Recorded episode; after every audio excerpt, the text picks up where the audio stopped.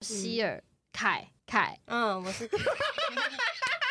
时空错乱，时空错乱，这边剪掉啦。Hello，大家好，我们是都想知道的。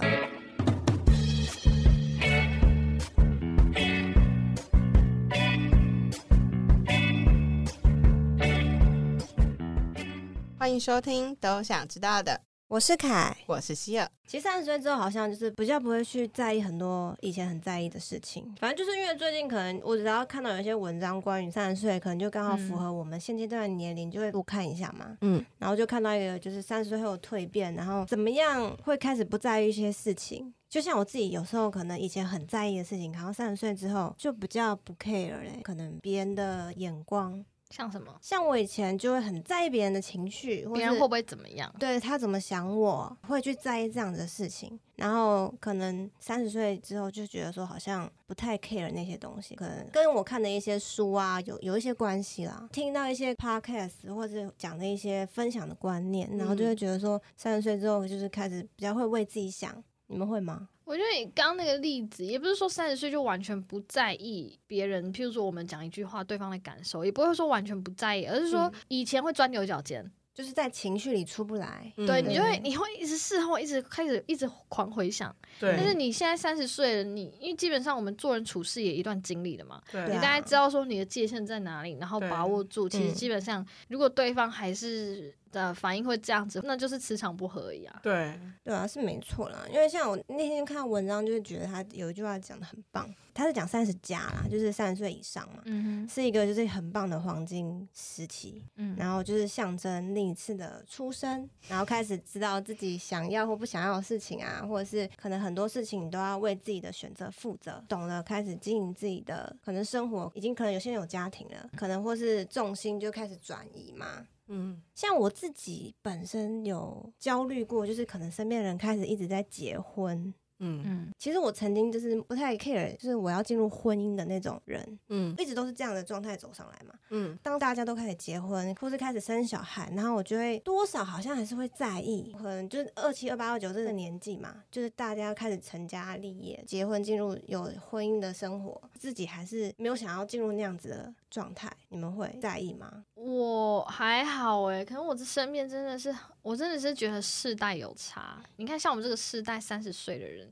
我三十岁了嘛，嗯，就快要三一了。可是我身边真的好的朋友，很超少人结婚。我已经三一了，但是我很多朋友都已经生小孩了。那你会焦虑吗？我好像还好，我发现我，我现在都单身呢，啊，所以我都觉得好还还好。曾经有焦虑过，我没有，嗯，可是我就觉得我，那我有认真去思考，那是不是我想要的生活？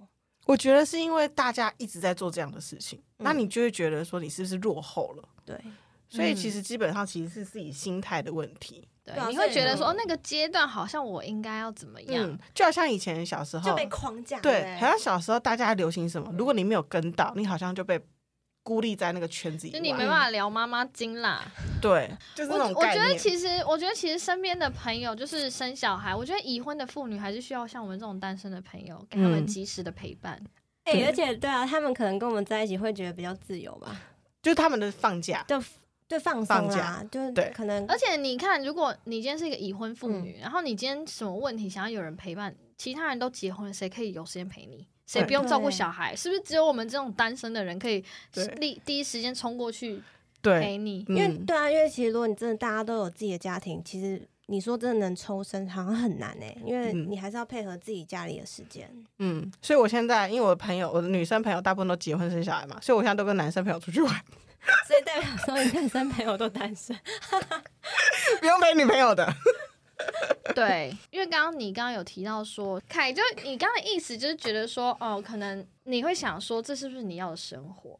可是我。我觉得这个东西没有办法去二分法，嗯，就是我们虽然说也不用去羡慕别人的人生阶段到哪里，可是也不用说我们就要就很自豪。我觉得它就是两回事，不用说也很自豪说其实单身比较好，还是现在结婚比较好。我不觉得不用这样看，嗯，因为我觉得今天如果你真的遇到一个很值得的对象或什么之类的，你要结婚也 OK 啊。那我们现在的状态是单身，那现在这个状态很好，那就是单身也 OK。嗯，就我没有觉得哪一个才是对或错。就是你自己最舒服的状态，因为其实基本上你还是要回归本我，对啊，你怎么知道你明年会不会结婚？对啊，你你怎么知道你下个月不会遇到令你想要冲动去走进民政局的人？就可能跟像我爸有时候也会问啊，就是说，哎、欸，那个都几岁了呢？有没有想要结婚？就是其实家里也会给予一些。这样子的关怀，他其实就是单纯的关系哦，好有压，这是压力。对对对，可能是世代的关系，因为在他们那一代，大家都基本上这个岁数都已经，你姐都还没结，对啊，怎么会问到你？就是因为我男朋友啊，啊，已经有点时间长，而且我就是他们那个年纪，他们的观念就觉得说，就是这个年纪要结婚吧，啊，你们怎么都不结？他们求一个结果。嗯，可能他是开花结果，他求一个结果，因为你都已经开花这么久，花期已经这么长，应该是根深蒂固，就是你的人生就是要有结婚啊，生小孩，嗯就嗯嗯，他们可能就是这样。可是现在的人可能觉得说，我可能还有很多事情我想要做，嗯、我不一定我一定要进入婚姻，对，这样。因为其实进入婚姻，它其实另一个责任的开始，它并不是一段感情的终点，中线的终点，它是另外责任的开始。嗯、对啊，对。那我想讲一件事情，就是。我觉得要想清楚，因为我觉得的确在不同的年龄阶段，的确就是真的要有一些深思熟虑的部分。嗯，像我们很明显，我们是女生，我们会有生小孩的问题，嗯，那就会有所谓高龄产妇的问题。所以我也可以理解有些人焦虑，他可能是觉得他很认真，他想要生一个小孩。但最近不是很夯吗？大家都跑去冻卵。哎，对我朋友就说他，因为他也是现在很喜欢他现在的生活，他就是有男朋友啊，然后可是他也没有想要那么进入婚姻，嗯、他就说他决定要去冻卵。因为我朋友就是觉得说他冻卵之后，他就没有这些时间压力。嗯，他觉得你还是会有啊，你要别人帮你生吗？怎么办？我们这边其实要讲说，不要在意别人结婚这个阶段，然 后我们讲一讲。其实，其实好，所以我我就回到刚刚讲的，就是我觉得呃，每个年龄都有自己要烦恼，因为的确人就是开始会老化嘛。嗯，那你一定会考量到这件事。如果你考量那件事，你还是觉得你要单身，那我觉得。你就刻意去维持单身，那也没关系。嗯，对啊，其实就是不用追随大家，就是你可能自己想好你自己想要怎么样的生活，嗯、你就可以做这样子的决定，那是很 OK 的、啊。就不用因为看到别人的当下反映出的那个心理状态，不需要因为别人而改变。嗯，就是你自己有没有准备好？如果你没有准备好，然后你盲目的去跟随别人的角度，嗯、等到你。真的面临到问题的时候，你反而会埋怨。如果你今天遇到的那个男朋友的确是不适合结婚，但是你就是为了结婚而结，对，你年纪到了，你觉得你该结，那我觉得后面会有很多问题。对，像很多就是后来不和离婚，啊对，或是没有想清楚就怀孕了，而且你那更惨。你曾经有这个念头，你还是结了，你之后很容易就会浮现后悔这个念头。对，你就开始埋怨对方，然后对方也责怪你说当初是你要结的，那个问题会层出不穷。对，因为是你想，而且那个是后悔是一辈子的。没错，其实我就是听了太多这种，所以后来渐渐的真的不在意。我觉得要去结婚啊，或是可能看到别人结婚，自己就会想结。其实真的还好。对，我觉得是准备的问题啊，还有你自己，就是你自己有没有办法接受这件事情的后果，或是它所带来的一些附加的问题。对，这倒是真的啦。嗯，就是自己思考清楚，你就不会那么在意。对对，会在意就是像我自己啦，以前可能会可能跟父母有一些。我觉得我妈有时候会有点情绪勒索，可能她不自觉。嗯嗯，嗯。可是以前可能就是会觉得，哦，算了。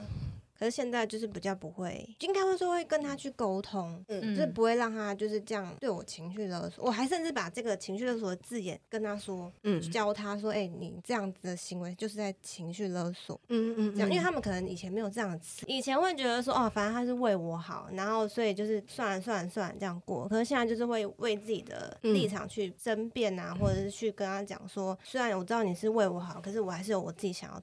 做事情，嗯、我的想法是什么？嗯，是会去事事实的去沟通啊。我可能是蛮早就意识到这个问题。嗯，就是大家还没有在情绪勒索的时候，我都觉得我妈是在用一个一个框架绑住我。嗯，名为为我好，实为是一个锁链。这个蛮蛮像爸妈会做。对，所以我那时候我国中的时候就很常因为这件事情跟他反做反抗，他就觉得我是叛逆什么的。但事实上，我就是有理有据的，我站在我不想走你曾经你给我安排的道路。就我自己的人生，我自己书写嘛。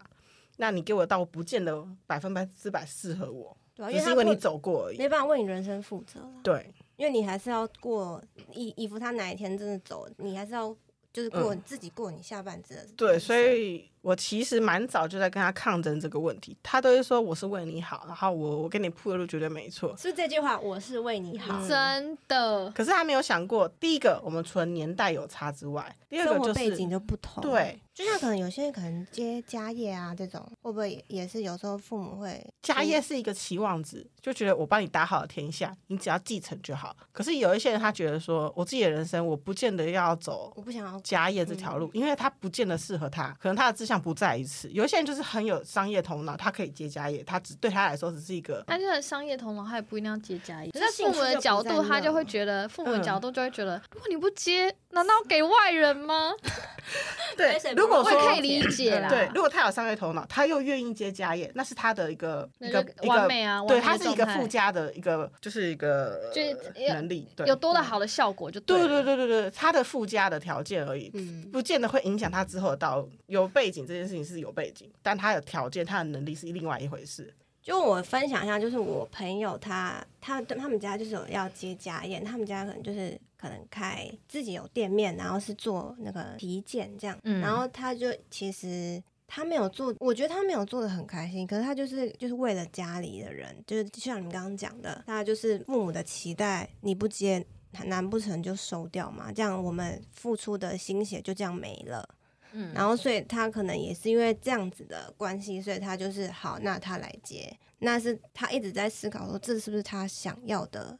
他到底喜不喜欢这件事情？嗯，然后他就算做的痛苦吗？就是他可能一直在让自己去适应吧。嗯，其实我觉得这过程都在探索了，因为就像你刚刚讲的，就是我们刚刚第一题讨论的嘛，嗯、就是三十岁你可以。其实很多人都已经结婚生子了。嗯，那我觉得三十岁这个阶段是你刚刚讲的黄金期，它有个好处是因为它这有点算是人生阶段你切换身份的一个时机点。譬如说，刚刚我们都会从小孩的角度来看这件事情，可是你想象，如果你今天是这个父母，你就是你打下半辈子的江山，然后现在小孩不愿意结，其实我也可以理解很焦虑。嗯，所以变成说你刚刚讲的，就是要沟通，就像你跟你。你会教你妈什么叫做情绪？因为我也曾经跟我爸说，你这就是情绪勒索。嗯，然后他就在那边开玩笑说：“我这哪是情绪勒索？”对，我妈也是一样的反应。没有，你这是情绪勒索。那你讲的时候，你你就懒得讲。其实三十岁以后不在意父母的情绪勒索，就是某种程度是已经懒了，已经放弃了。算了，反正我跟你讲，这就是就放弃沟通了。你还不听？嗯、对对，反正他们个性就这样。但是我觉得三十岁有一个很大的重点，就是多了一点包容力。你、嗯、你十你二十岁的时候，大学学生的事情，你如果父母情绪勒索你。不接受，但是你会想要去争赢，你会想要告诉他什么是真理，你会很迫切的去跟他表达你的所想。可是你现在会觉得，反正父母那边的角度，他们的观点是什么，我们的观点是什么，那就是会考虑到对方的立场啊。对，那如果你这么坚持的话，那如果今天是有一件，譬如说你刚刚讲的接家业这件事情，那或许就要沟通，因为他要有那那下一步嘛。嗯。可是如果是平常相处上的呃摩擦的话，我我觉得有时候。我们就算了，嗯，因为父母真的会很怕小孩走岔路，所以，所以他的确他很容易讲出你就是照这个路，因为他很没安全感，嗯，因为你想象如果我们自己也是，我们现在生小孩，然后小孩就是，嗯、你不觉得你，我觉得我超出你的控制，生小孩前你会有一个蛮恐惧的，就是你会很担心他，就像我们会很担心他是一个天生有缺陷的人，哦、对啊，嗯，对，很多不确定的因素，对，很多不确定因素，其实会有很多担心啦，嗯，好，那我想就是父母这种情绪勒索，就像算亲戚吧，就有。一个亲，我们我亲戚，然后他就对他小孩，因为他们家是在市场工作，嗯，然后就是他不希望他的小孩去找工作，就是都在市场帮忙，就是不限制他去找工作。像我觉得这样也算一种情绪勒索。应该说情绪勒索，应该我的认知上应该是说，他是用一个我为你好的态度逼你去做某件事。嗯，那或许你一仗有这样子，但是我觉得这种东西就是要沟通。嗯，他们可以讲好啊，譬如说你先让我试出去试试几年。那我再回来，对对，就是、嗯、就是这个，就是要一个沟通，你也不可能因为这样就断绝父母关系吧？对啊，那因为我也可以理解，姨丈这辈子的人生经验，大部分可能都在市场里，嗯，这是他最了解的。环境，嗯，跟就是市场，但是如果离开这个市场，我讲的市场指的是说产业或什么类的。嗯、那如果离开这个，他觉得他会有充满不确定性，或许他没办法给他小孩一些就是指引之类的，因为他不懂嘛。因为像我姨丈，他算我表弟吧，嗯，表，嗯，对啊，就表他就是可能就是变得听父母的话，可能会在意父母讲的话嘛。那就是可能就是他叫不要找工作，他就真的不去找工作。可是我就觉得他这样对一个小孩的未来发展是有影响的。其实我觉得，如果你表弟接受，那就没有问题了。就一个愿打一个愿挨，就 deal 啦。嗯，啊，这样。可是我觉得，可能你可能小时候的时候你可以接受，可是 maybe 你长大你有能力的话，你可以去做出这样的改变。如果你真的不喜欢，那他他到时候他就会做出改变。他现在几岁？应该小我个两三岁吧。那是不是应该要做出改变了？因为他没有，我觉得这个你现在讲，你现在陈述的这个故事都是站在你的角度，你觉得他表弟不，你表弟不应该这样。嗯。但是其他两个 OK 就 OK 啊，你其实说不定你表弟有做出在市场里面的创新，你不知道而已。嗯，对，说不定他其实因为我把觉得市场跟电商结合呢，就是没有，就是他就是变得有点，我觉得他到最后就有点把就是所有的责任就是说，呃，他不让我出去，所以他后来就是变得有点颓废，就是打电动。哦，你说把这一切怪到父母身上，他明明知道他现在不够好，或者是没有机会展现自己，可是他就把说，我当初我有很多就是远大的志向，或是我想要做的事。你们都阻拦我，所以这些都是你们的错，所以我现在变成这样，都是因为你们。好，那我觉得这就是他父母要承担的啊，对，因为他他想要这样子叫人家照他们路走，那他就去。那如果就是因为你们是亲戚嘛，那你有时候也可以跟表弟聊一下，就可能说当初如果你是因为可能年纪有受限，然后你没办法。独立，可那你现在可以独立，嗯，你是不是可以做出一些改变？嗯，就是不用太在意他们对。其实如果他想改变，再改变嘛。如果不想改变，就我觉得外人也没办法说说烂嘴。他说那个他就真的很 enjoy，就是电动的世界啊。说不定他在电动找到另外一一片天地，比如说他去打了电竞。对啊，我觉得这是人生的机遇。这他说你很斜杠，啊，他他直接开始，或是他卖账号啊。那你哎，欸，你不然你鼓励他就是当 YouTuber，然后每天卖就是市场的日常跟一些科普哦，或者是他打游戏嘛，他打游戏嘛，叫他当 VTuber，就是游戏直播主。嗯，他也可以当直播主，但是呢要花很多时间打游戏，因为我在看游戏直播。他是认真要花时间的。我之前也在看，但是我是因为那个游戏直播主的声音好听哦。我是因为好笑，对，反正总之，我觉得外人就是，如果他们两个都接受，我觉得就倒是还好。对啊，因为我们现在这一题在讲情绪勒索嘛，那就是你表弟就是也不要情绪勒索别人。对啊，因为他不要真的跟父母要钱都用这招。说你看，你之前叫我去做市场，你看我现在没出息，那钱赚不够，那你是不是要给我钱？彼此勒索。对啊，就造最后造成负面的那个对效果的。对啊，像我自己啦，我举个我自己的例子好了，就是我以前会可能。不愿意花钱，然后想说就是怎么讲？我要是我怎么形容这件事情呢？就宁愿走多一点，也不想花点小钱，就是搭计程车之类的。对对，有点这种感觉。嗯，可是现在好像就是已经可能思维有改变，就觉得说时间比较重要，就是愿意会可能节省时间，然后花这样子的钱。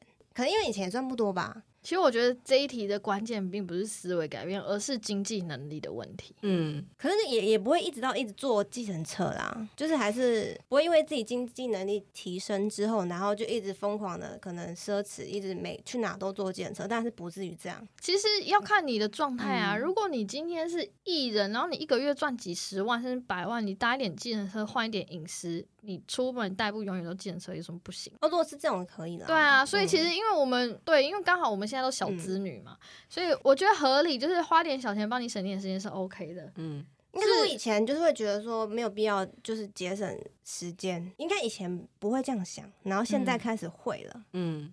嗯毕竟时间也是金钱，重点在于你会发现时间很珍贵。嗯嗯嗯，越长大越觉得时间不够用，因为你想学的东西太多，嗯、想补足的东西太多。嗯，也也会想说，就是多睡一点觉，或者你你开始知道怎么利用时间。对，年轻的时候就真的，我其实讲白点，人生的目标真的是只有就是，譬如说什么记得什么时候考试啊？对，你真的只有这个，而且可能刚步入职场，可能就是。也还好，不会想那么多，就觉得说，就还在探索，对对，探索阶段啦。嗯，对。我觉得我以前想说，就是有有人给我这样子的观念，就是花钱买时间。嗯，我以前就是不太能认同，但现在好像慢慢的可以了。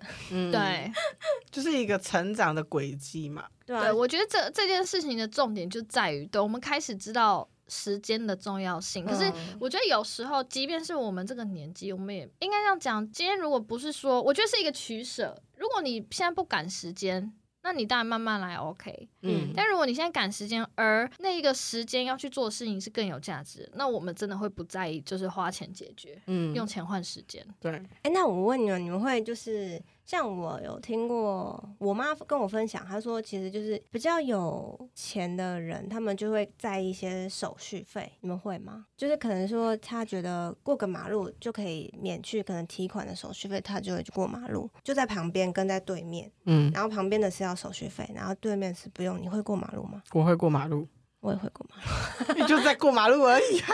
我会、欸，就多走几步路而已。现在不都很多都不用手续费？你是说 ATM 哦？对，嗯、跨行的，跨行领钱。哦，那我的确在这方面，我就是一个不在意花点小钱帮你省一点时间，我不会，我不会去算手续费。好、啊，我会，我我只是觉得他只是过个马路而已。因为我就觉得这个是不必要的花费，嗯、对于我来讲，嗯，可是因为 ATM 就像我就不会去记说哪一间银行，然后是哪一个便利商店等等。对，我后来都用一个另外一个方式，就是那个数位银行。现在很多推都不用手续费了。对，我直接那个是很早以前我妈跟我分享的例子，她就想要给我这个观念，就是其实有些人会在意这些手续费，其实累积起来是也是一个可观的数字。这样，因为像我朋友，他就是很常跨行领钱。嗯，他都会给他扣十五块，十五块，十五块。我说你这样十五块跨行领要十五块啊，不是五块吗？十五，十五。所以他就一我说你都这样一直给他扣钱，然后我说你这样很浪费，那些存起来多好啊。哦，可是我必须说我很少是做零钱啊，因为我在用 Line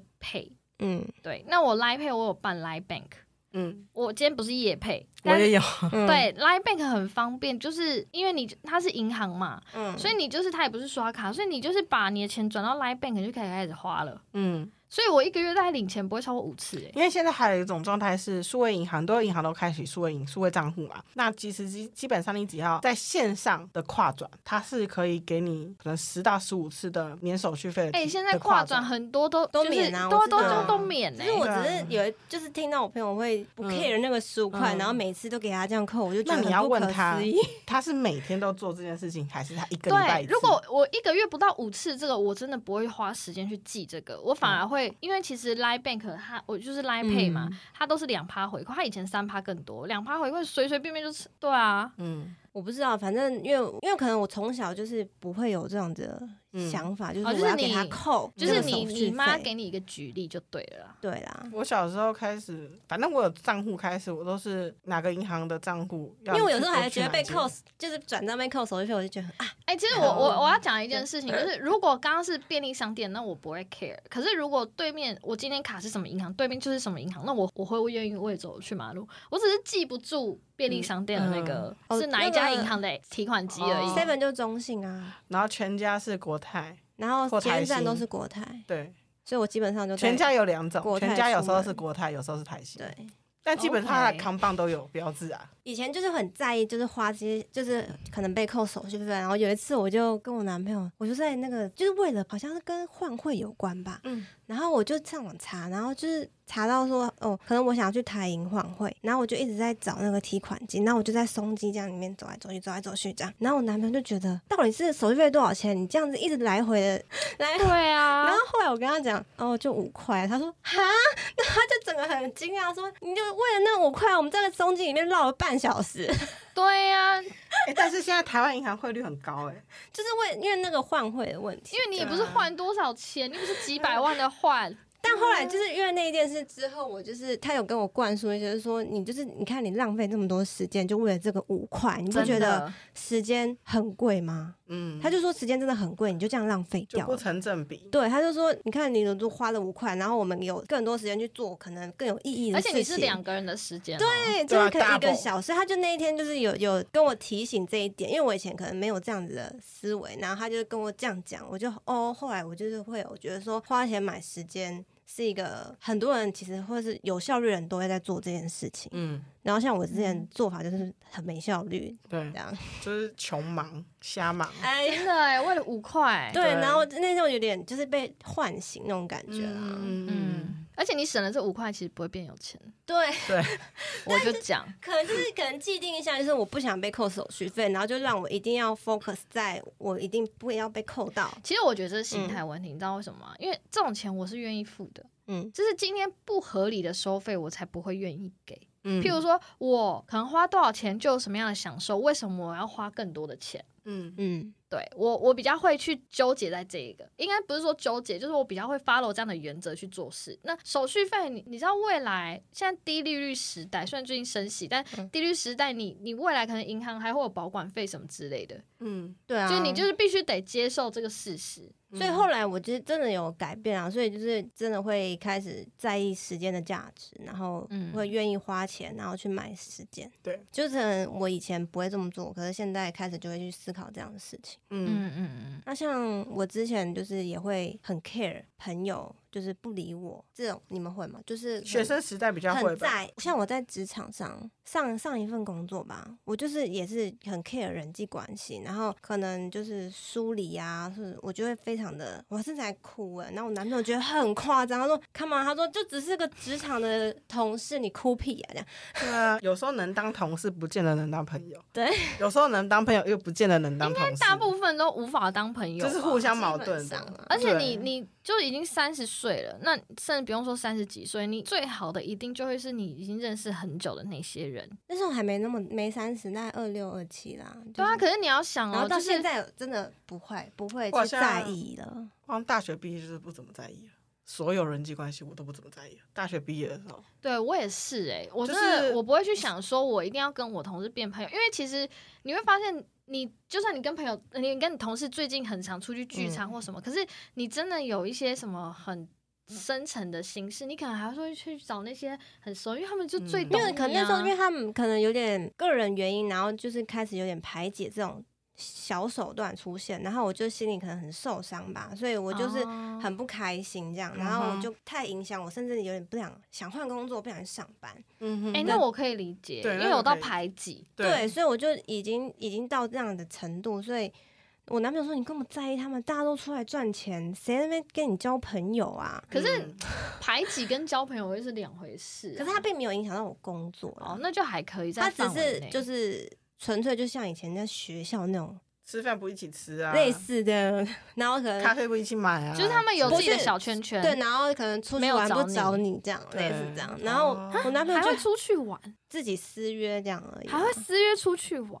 就是可能假日可能去一个，哎，我们很少，我很少。就几个比较好的同事，他们会说，哎，那个明天要去。可能因为也是刚毕业没多久啦，那个没有，我到现在也是，哎，我不知道，反正就是那个状况让让我印象深刻。然后我男朋友就说，不用那么在意，好不好？每一个时期一定有当时跟你很 match 的一群人，嗯，对啊。可是等那个时期一过的时候，比如说毕业是一个分界点，是一个分水岭的时候，这群人会走向哪里，都是各自的选择。而且我觉得基本上就会慢慢淡掉了。可能跟环境成长也有关系。对对对，尤其是高中、大学这种时期，大家都是来自四面八方的人，嗯、都是四面八方凑在一起的人。因为你们会聚到一起，是因为有这个环境的前提下做背景，所以你们被框在一起。可是等这个框框它打开了个缝之后，大家就开始各奔东西，各回各家，各找各妈的时候。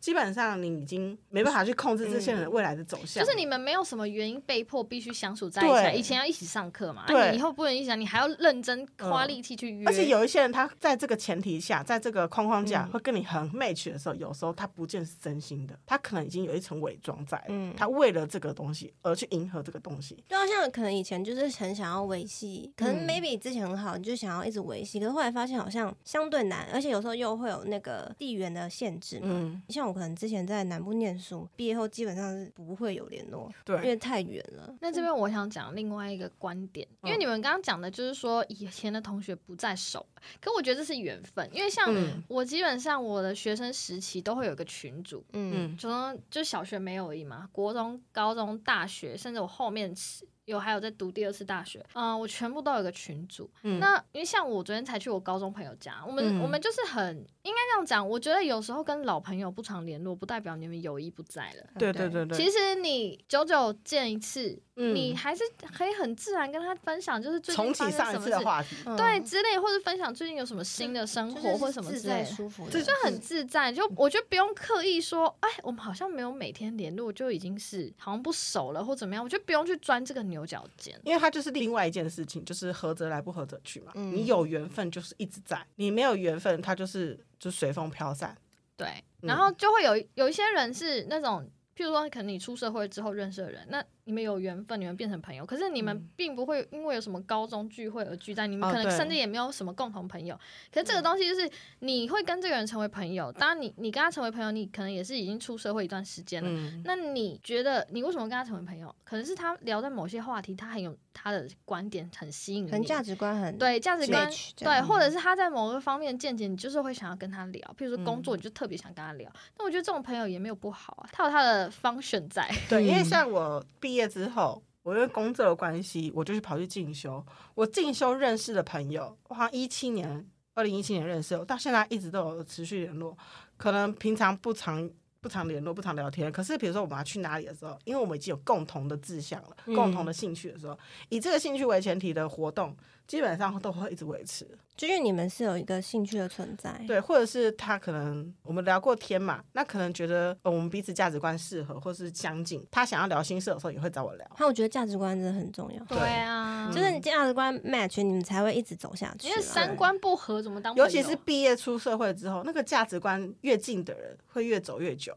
因为你们已经有一定的成熟度了，嗯、你们有共识了。对对啊，其实我也是慢慢的有这样子的转变啊。其实我也是心态的转变啊。以前会 care 说，好像跟以前的朋友疏远，嗯，然后会觉得有点可惜。可是后来渐渐就觉得，好像就是你刚刚讲的缘分，嗯，对啊，就像我们三个也是啊。嗯，又因为缘分又凑在一起了，这样对啊，嗯，但是就是就是不用太去在意说为什么跟这个人已经不是朋友或什么之类的。就以前可能觉得很好啊，现在已经开始释怀这件事情，好像也不用太在意了。对，嗯、以前我高中毕业的时候，很多朋友都哭嘛，就很多同学有哭，就觉得、嗯、哦，我们毕业我们要分开。可是对我来讲，我完全没有想哭的意思，因为我觉得我们还是朋友啊，你干嘛、啊？就是我们就可能他们觉得说不像平常这样一直每天生活在一起啦，嗯、就可能觉得好像开始生活转变就。是已经常常出现的人，可能未来不会一直在出现这样。不过我觉得会在意，就是真的是十年前以前的时时期会这样了。我们现在三十岁，真的比较不会。哎、欸，我也是。其实其实这种释怀，其实就是另外一种的放过自己，你不要那么束缚自己。哎、欸，对了，嗯，就是我自己，应该说我近几年就是有这样子转变。嗯，我可能没有像你那么早，哦、就是那么 冲看开了。初期就转变，我是到近三四年才会，就是觉得说好像可以去释怀，说哎，以前很熟的朋友，然后现在变得好像还好，可能因为就是生活的环境不同了。对啊，而且你又不是没有他不行，对，还是可以过得很好，而且我还是有就是新结交的朋友这样子。那你们就是会在感情方面会觉得说有不一样的提升吗？有哎，就比较平常心啊。哎，我我也是这样，一定是这样啊，因为你就谈了几次恋爱了，还在那边跟我要死要活的。一哭二闹三上吊吗？我后来也是，就是几次之后就觉得，反正感情就是这样，有人来有人走啊。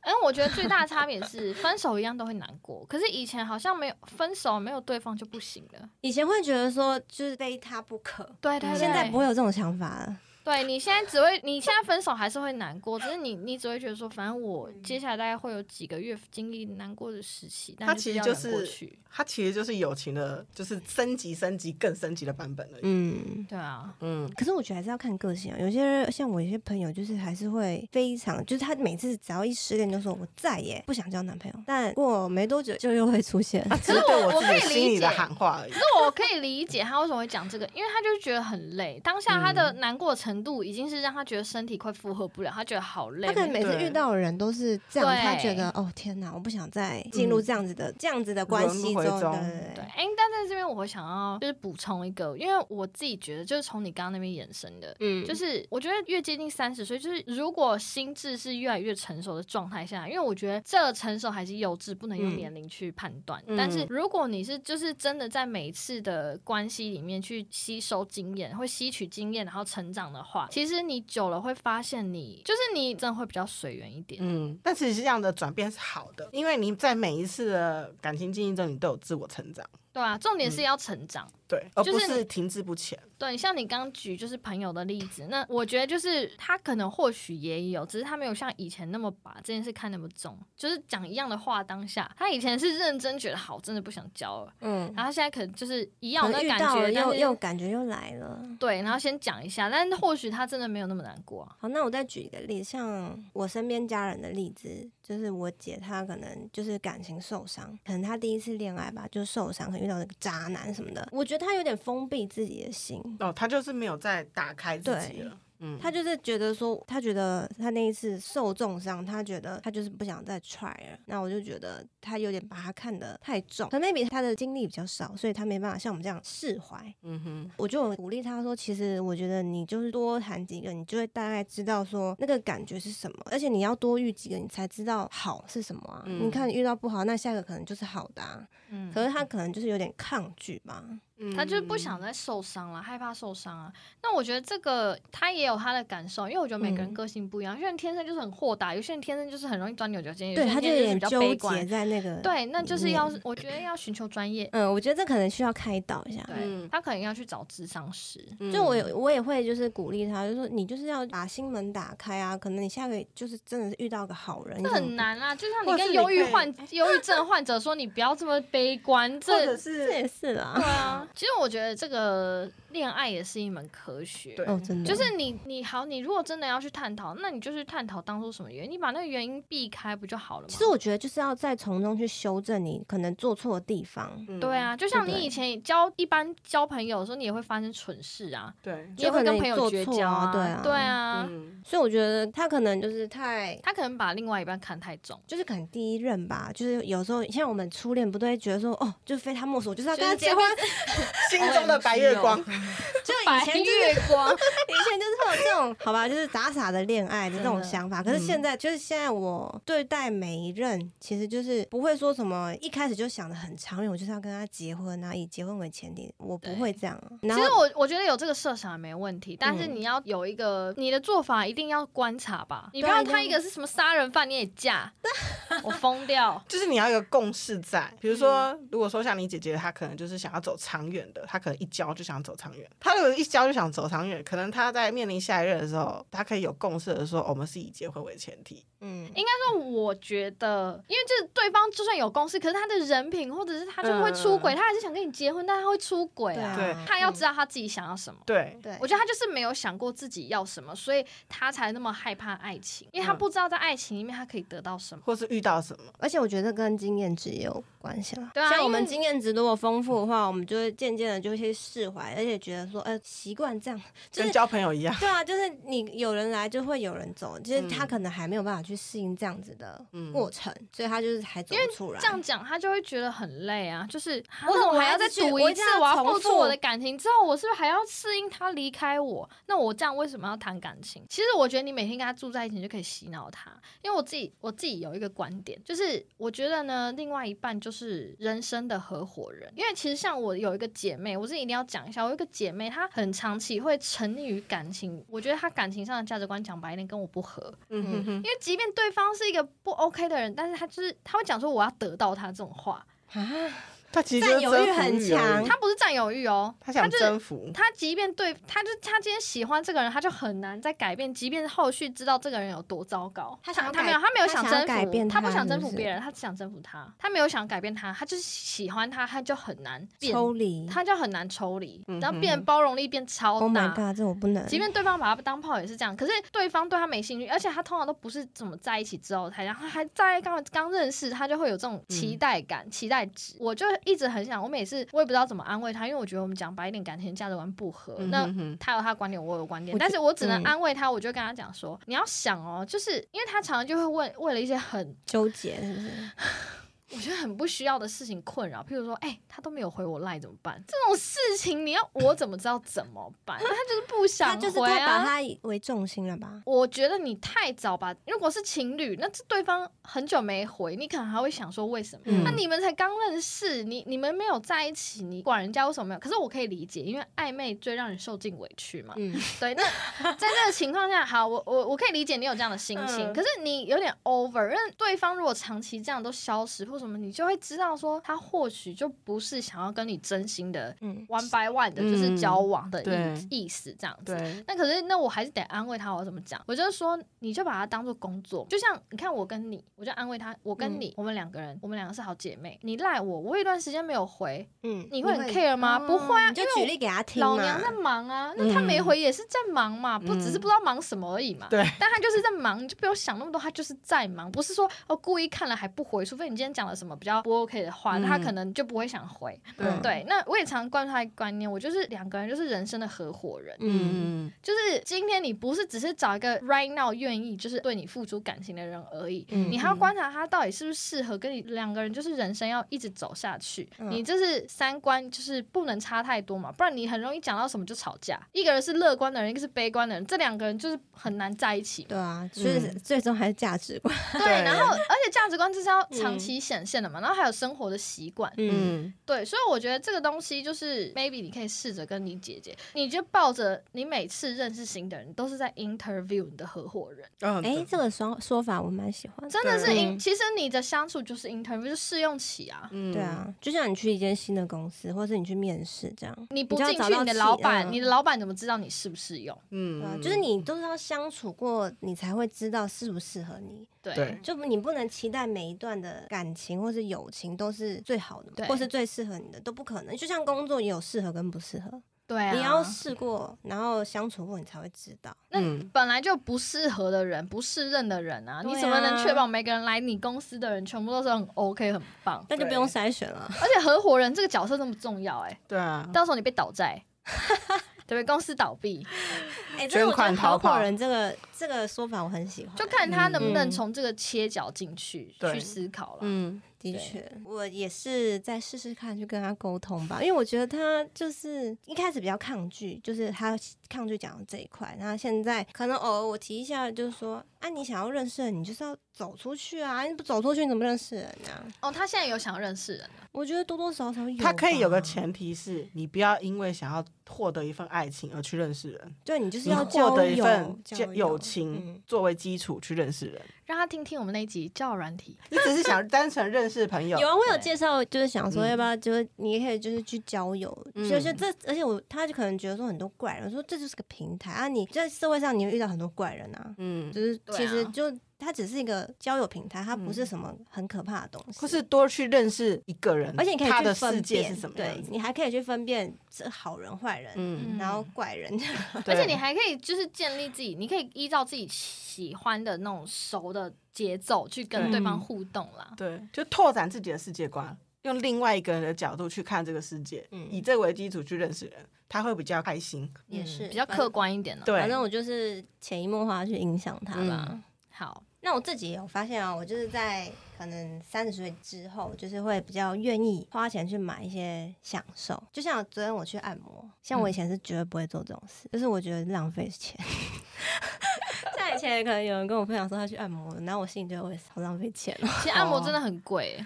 就是可能他们会觉得说，就是买一些，就是让自己身心，可能就是他们来讲是舒压，可能他们就是业务工作嘛，然后他们长期在外走跳，要透过这样子的方式让他可能身心达到放松，就像我们去运动，业务很需要哎、欸。对啊，所以以前我因为他三不五时他说，哎、欸，我刚去按摩，我说你又跑去按摩这样，就是我会觉得说，你怎么又把钱花在按摩上面，就可能跟我的想法是有冲突的这样。而且我以前可能出去玩，就是有时候不是有到那种。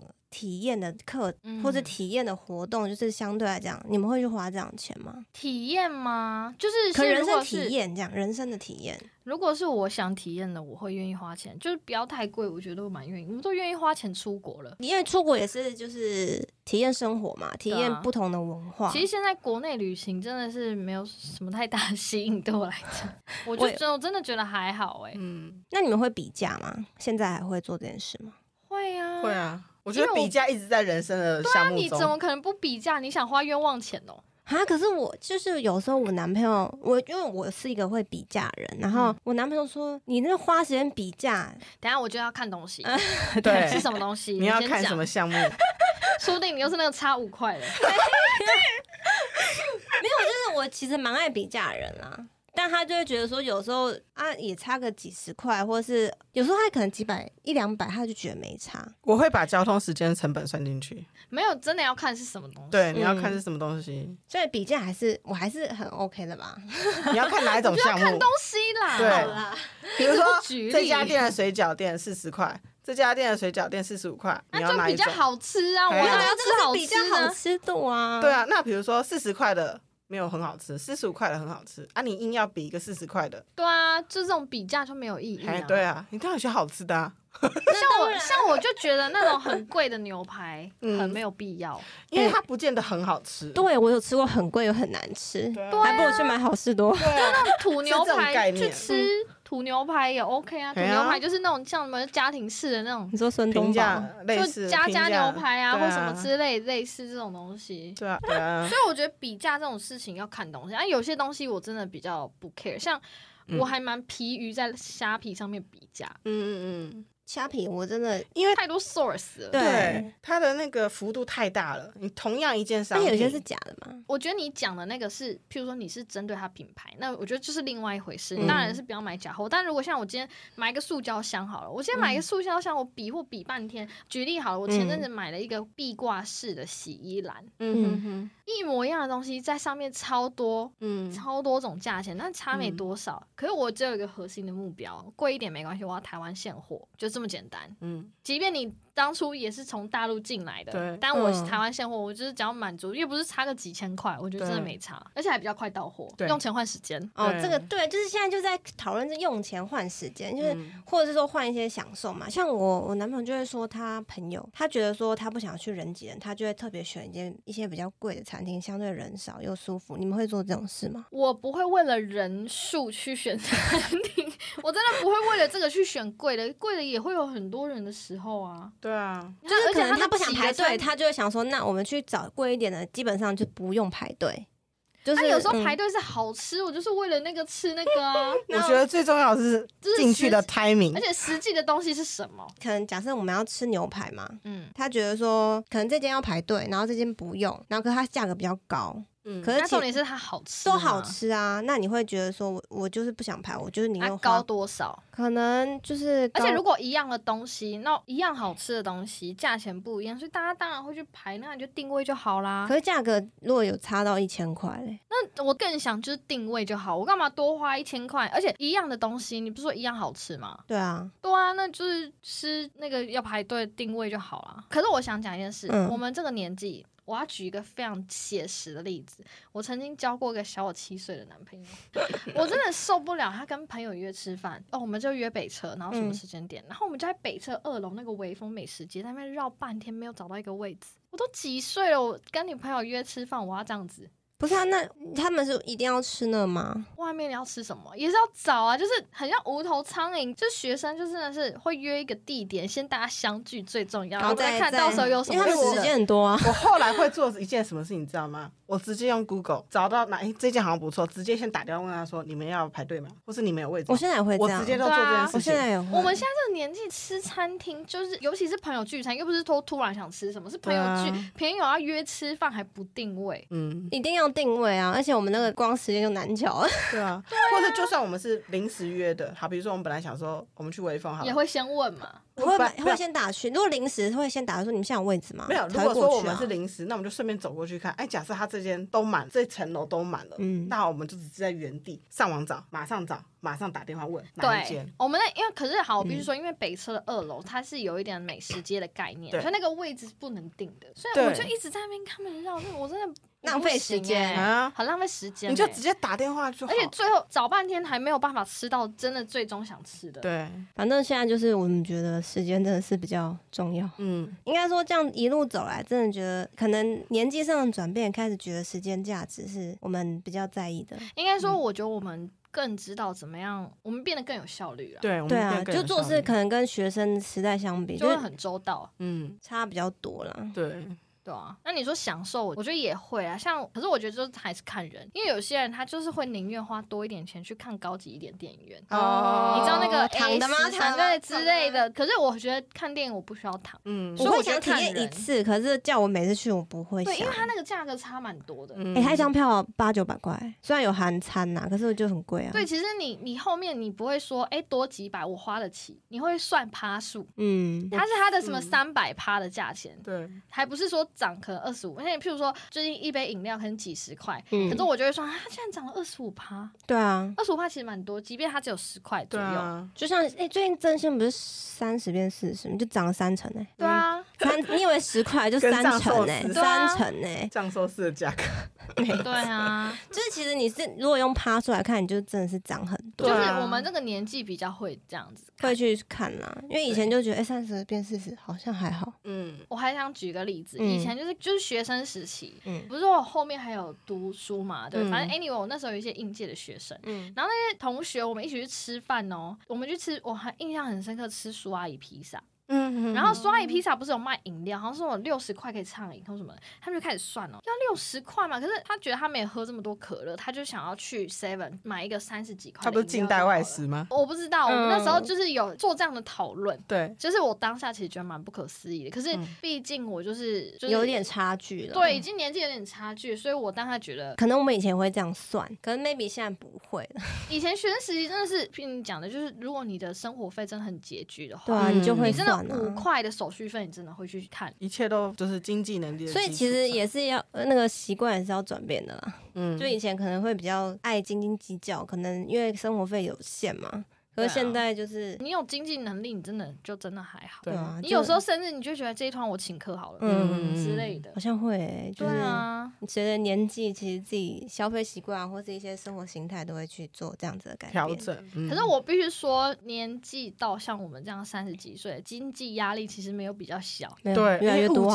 对，重点是你学生，你不会想买房子，可你这个年纪，你就会想买房子。而且你有一些可能家里的压力啊。对。你如果你又要给孝亲。经费，嗯，你以前不用给，那你现在要啊？对，就是压力随之，而且有时候如果你有成家，那你小孩要顾，你小孩要顾，然后你爸妈也要顾，你就是你每个月都多少了？你当然不会去 care 那五块。对啊，其实你没有时间在那边算吧。但其实我们压力没有比较小了。对，其实越长大压力越大，而且现在可能进入三十之后，可能压力会越来越大，因为你就是夹在中间。对，没错。刚刚不是第一题讲说看到别人都结婚。甚至你还单身，你不在意，可是我还蛮在意。我身边很多人都买房子了，我还没买啊。对，这个就是一个，这我好在意，这我也有点在意。可是后来我男朋友也会很在意。可是有时候我就跟他，我自己啦，我就说，反正未来，因为我我其实对买房子还好的人，我就觉得我在一个地方有有地方住就好。我有跟他讲过我的想法，我说未来可能我可能三个月在哪边，三个月在哪边，那其实就是台北可能有个地方待，我回来台湾有地方去。这样我就可以了，就旅居的状态。啊，对，我说我有点向往这样子的生活。那一定有办法，你就租房子就有啦。嗯、对啊，就是可能我可能短租的那种。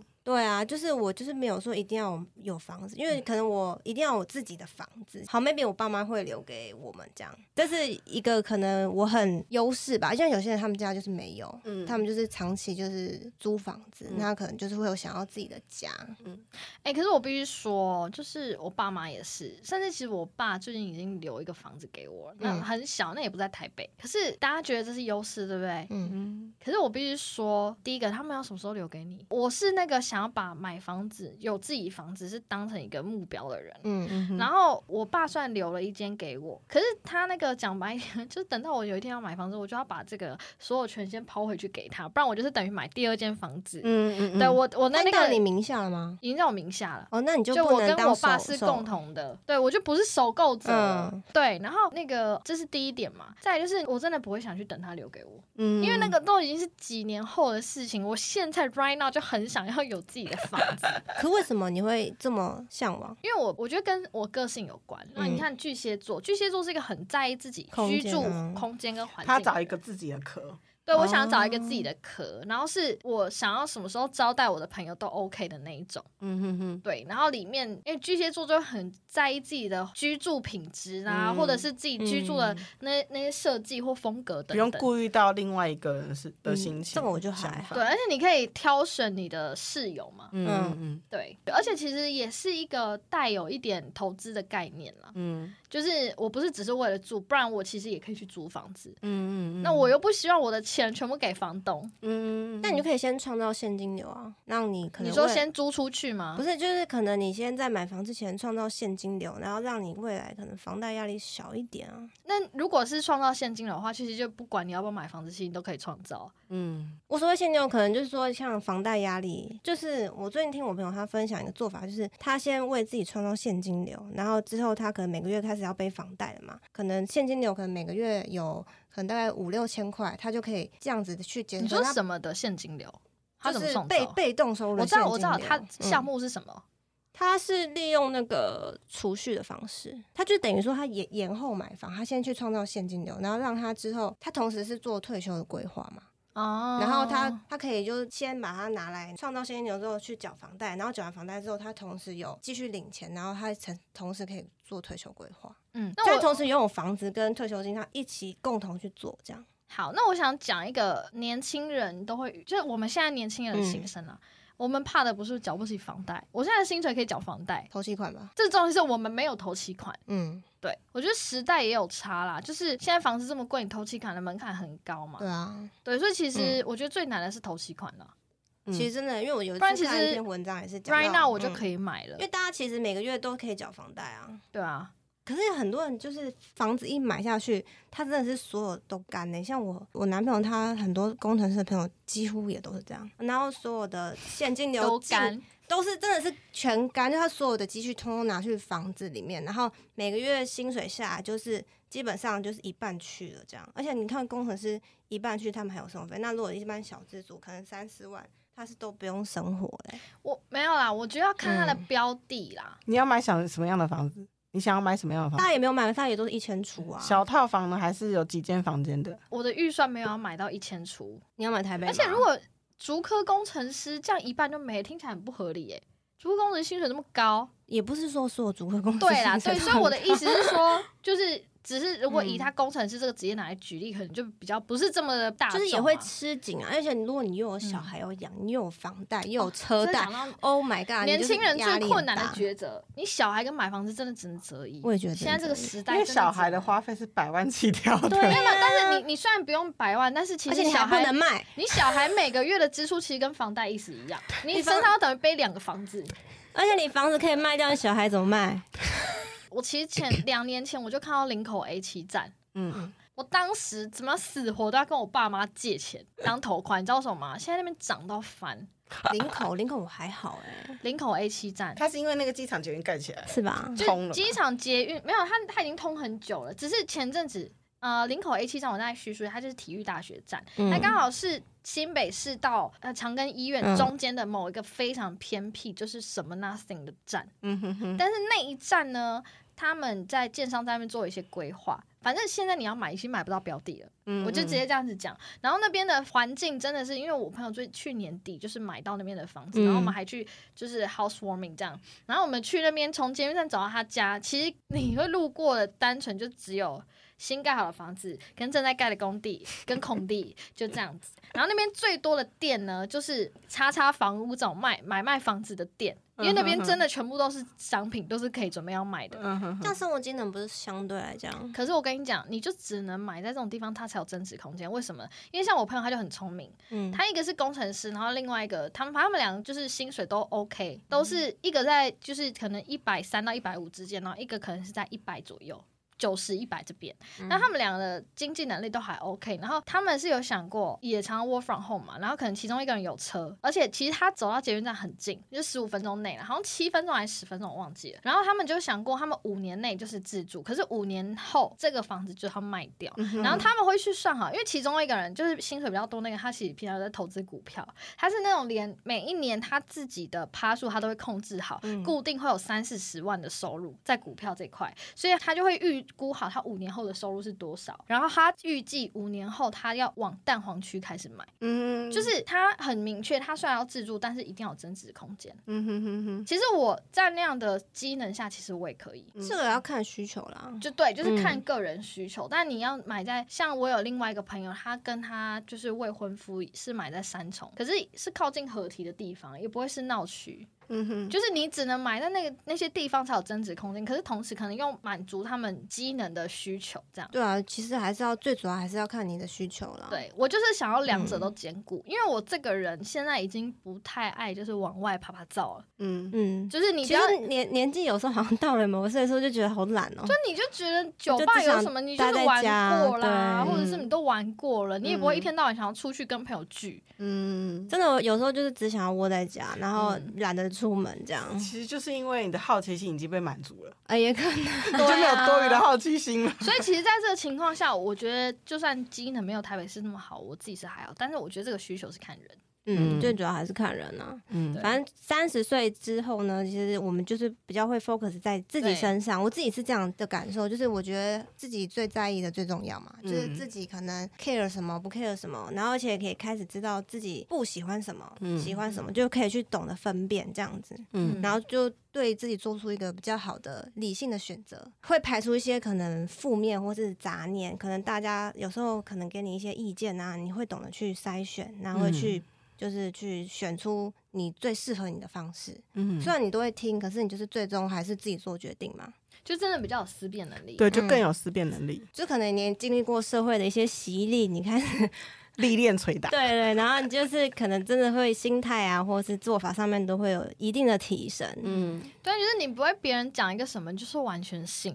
你会先思考，哎、欸，这个有可行性吗？嗯，或者说适不适合自己？对，而不会说就是盲从，就是他说了，啊，我就跟他一起这样。对对，嗯，反正呢，今天就是想讨论，就是三十岁之后可能不在意的一些小事件，可能你之后可能，如果你现在是。还是很年轻，可能刚出社会二十五、二十六，你可能看看自己之后会不会有这样子的转变。那我们也是分享我们自己三十岁之后这样子不在意的转变。哎、嗯欸，可是我我、嗯、我想讲一个，我觉得三十岁，我觉得我们也可以讨论一下三十岁之后开始在意什么。哦，也可以啊。我真的觉得开始在意身体健康、欸，哎，好明显啊。哦，我也是。三个在调身体的人，就是你看我们现在都在吃中药，代表我们三十岁之后就是很 care 自己，因为可能身体真的也会出一些。一些变化，哎、欸，真的不要不信邪，姐姐们来跟你说。对，其实年纪到，你自然就会有，像可能以前觉得熬夜没什么，那现在就会觉得天哪！我不知道从什么时间点，快三十岁的时候，我只要一熬夜就会长疱疹。你知道那日子有多可怕吗？然后还有那时候，只要生理期一来，我每次只要长疱疹，我就啊，我生理期要来，很可怕，疱疹呢。就像我，就像我以前那个生理期要来，我以前不会头痛，但现在都会，就是其实身体会出现一些明显的转变，所以就是身体要顾啦。这是三十岁之后，可能三十岁就知道了。反正一切都等你三十岁，你自己去体会吧。对，嗯。好，那我们今天的分享就到这边喽。好的，好，谢谢，拜拜。拜拜。如果你对于我们的节目和分享的内容有任何的共鸣和收获，都欢迎留言让我们知道哦。如果喜欢我们的节目，也欢迎分享给你的亲朋好友。